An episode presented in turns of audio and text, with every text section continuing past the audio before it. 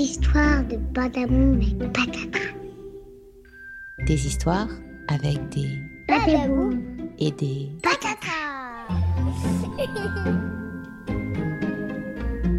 C'est quoi ces histoires? La révolte des lutins.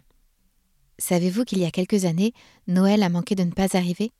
Si, si, je vous assure. Tout débuta dans un coin de l'atelier du Père Noël. Un lutin commençait à fatiguer après avoir emballé son quarantième paquet de la journée. Pour le revigorer, sa voisine lutine voulut lui préparer un bon café, mais en se déplaçant, son pied roula sur une petite voiture et badaboum, elle tomba à terre. Oh, je commence à en avoir marre de ces petites voitures, ronchonna-t-elle. Ce sont toujours les mêmes jouets qu'on emballe les poupées, les voitures, les ballons. Oui, d'ailleurs, euh, je te parie que le Père Noël reprend les mêmes listes de Noël des enfants chaque année, dit le premier lutin. Eh bien, moi, je commence à me dire qu'il n'y a pas de liste du tout, confia la lutine. Comment ça s'étonna le lutin? Je me demande si toute cette histoire de Noël et d'enfants, ce n'est pas un gros mensonge, tu vois. Le Père Noël aime notre compagnie et pour que nous restions toute l'année auprès de lui, il nous fait croire que nous sommes utiles pour les fêtes de fin d'année. Du coup, il écrit des listes de cadeaux soi-disant commandés par des enfants et nous les construisons. Mais je ne suis pas dupe. Les enfants, ça n'existe pas.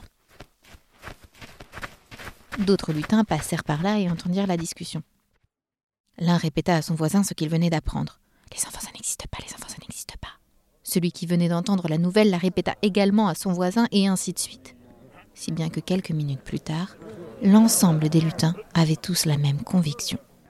Le Père Noël nous a menti.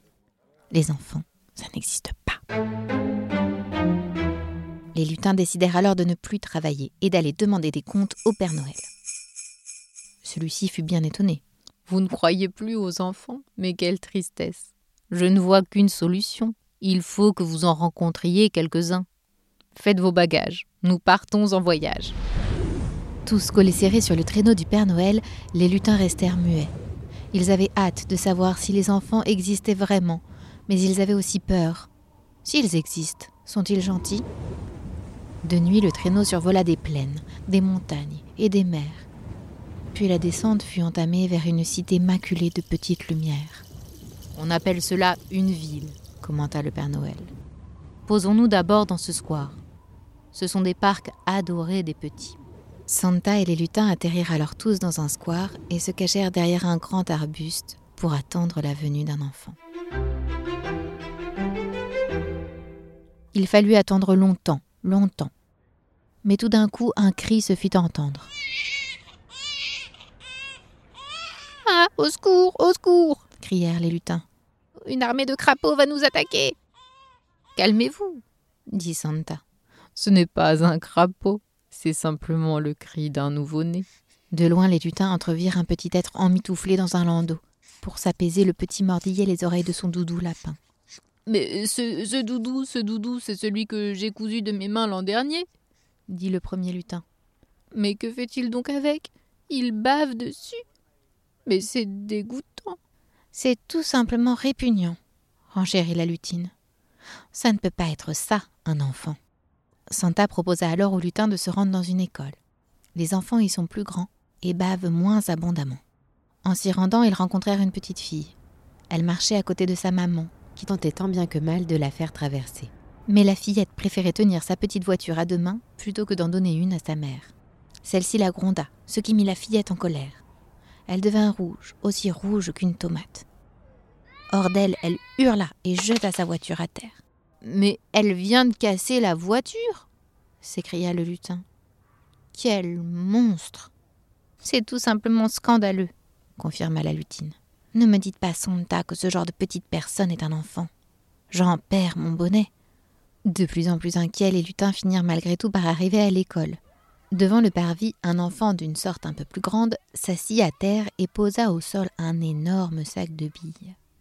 Il joua un instant, puis sortit un autre sac de billes, encore plus gros que le premier. Mais il a au moins des centaines de billes, dit le lutin. Cet enfant est beaucoup trop gâté, s'offusqua la lutine.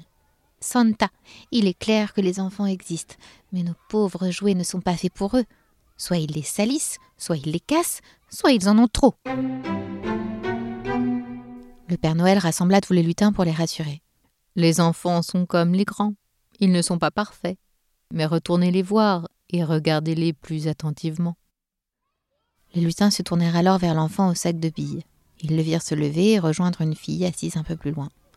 Ce devait vraiment être une bonne amie, car il lui tendit son sac de billes, le plus gros des deux. Son ami sauta de joie, et ensemble ils se mirent à jouer devant l'école. Revenant sur leurs pas, les lutins retrouvèrent également la fillette en colère. Elle était redevenue rose. Assise sur un banc, elle réparait sa petite voiture aidée de sa maman. Une fois la roue remise, le bolide se retrouva dans les mains potelées de l'enfant et se mit à monter et descendre dans les airs, virevoltant dans tous les sens. Le jouet était sain et sauf, et sans doute aussi heureux que la petite fille. Plus loin dans le square, la poussette était toujours là, bercée par les petits mouvements du papa. Les lutins s'approchèrent pour mieux observer l'enfant. Ses yeux étaient fermés, il sommeillait paisiblement et souriait aux anges. Jamais il n'avait vu un être aussi aussi petit qu'eux et aussi délicat. Le soir, lorsque le traîneau s'envola loin de la ville, les lutins firent le bilan de leur expédition. Les enfants crient, les enfants cassent, ils s'excitent, mais ils savent aussi partager, ils aiment rire, jouer, et il leur arrive, surtout quand ils dorment, d'être extrêmement mignons. Tous avaient désormais la même conviction. C'est un joli métier que d'être un lutin, car il n'y a plus de doute, les enfants existent bel et bien.